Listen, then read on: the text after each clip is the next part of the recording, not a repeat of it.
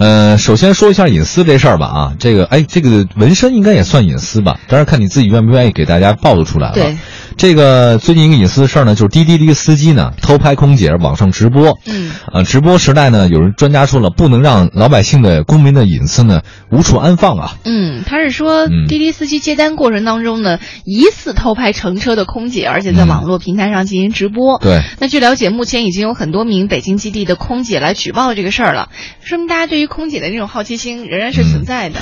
我听说这哥们儿只是在机场附近接客。哦然后接单子，然后飞机场的那个空姐儿和那个空少他就不接，哦然后呢，空姐上车以后呢，他就故意问空姐儿一些特别敏感在飞机上的一些话题，哎，你们飞机上怎么地啊？怎么地怎么地？后来那空姐儿后来是别人看的直播也不怎么地发现了，说这哥们儿那直播那摄像头吧，好像拿什么东西挡着，因为你看晚上偷是拍啊，这个就是。当然是偷拍了，晚上十二点以后吧。有些那个这个空姐正好下飞机嘛，她也是想打车回家什么的，她故意把那摄像头让那人看不见。晚上挺黑的，车厢里确实挺黑。太不要脸了！骂的好，啊，这我真我觉得说的好，真的，其实这个他没有经过别人允许之下，你进行这种直播或者说这种网络直播，而且故意诱导问他一些特别敏感的话题啊，嗯。这其实是一个特别无耻的一件事情。而。且听说非常恶劣的是，他为了增加视频直播的可观赏性，他在拉客的过程当中故意说一些诋毁和诋毁的话。猥亵空姐的话。对对，我在我在想啊，你你大家也别觉得有那种窥私欲的想法，我觉得是空姐儿她你她这空姐跟你没关系，对但假设这个空姐是你的亲人，你怎么想？OK，再假设说空姐是你本人或者空少是你本人，你又会怎么想？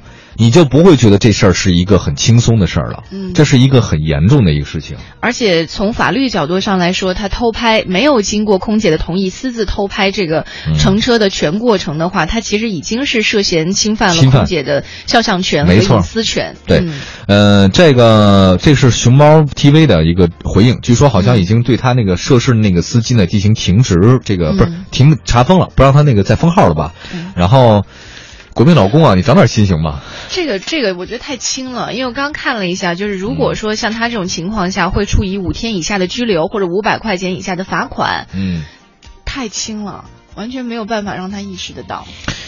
关键看他到底说的哪些内容吧，因为确实我没怎么看呢。在他身上纹身，我错了，不打麻药，真是太过分了。那字儿太少了，笔画太少了。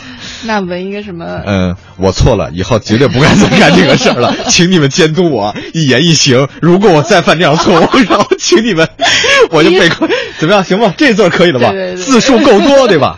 感叹号要打八个，在一个表情包就按上去，洪荒之力。被掏空了。好啊，好，这是我们刚刚说下班万岁说直播的事儿。哎，我今天还看了一个说说昨天啊就是说直播，我们多说两句哈。昨天说在咱们北京。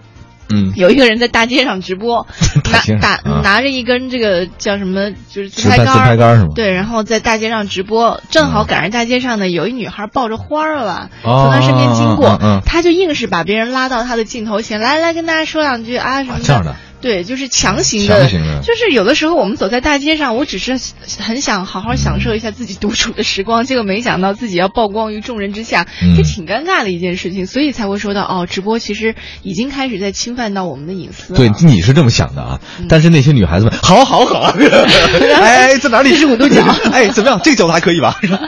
想法确确实不太一样。嗯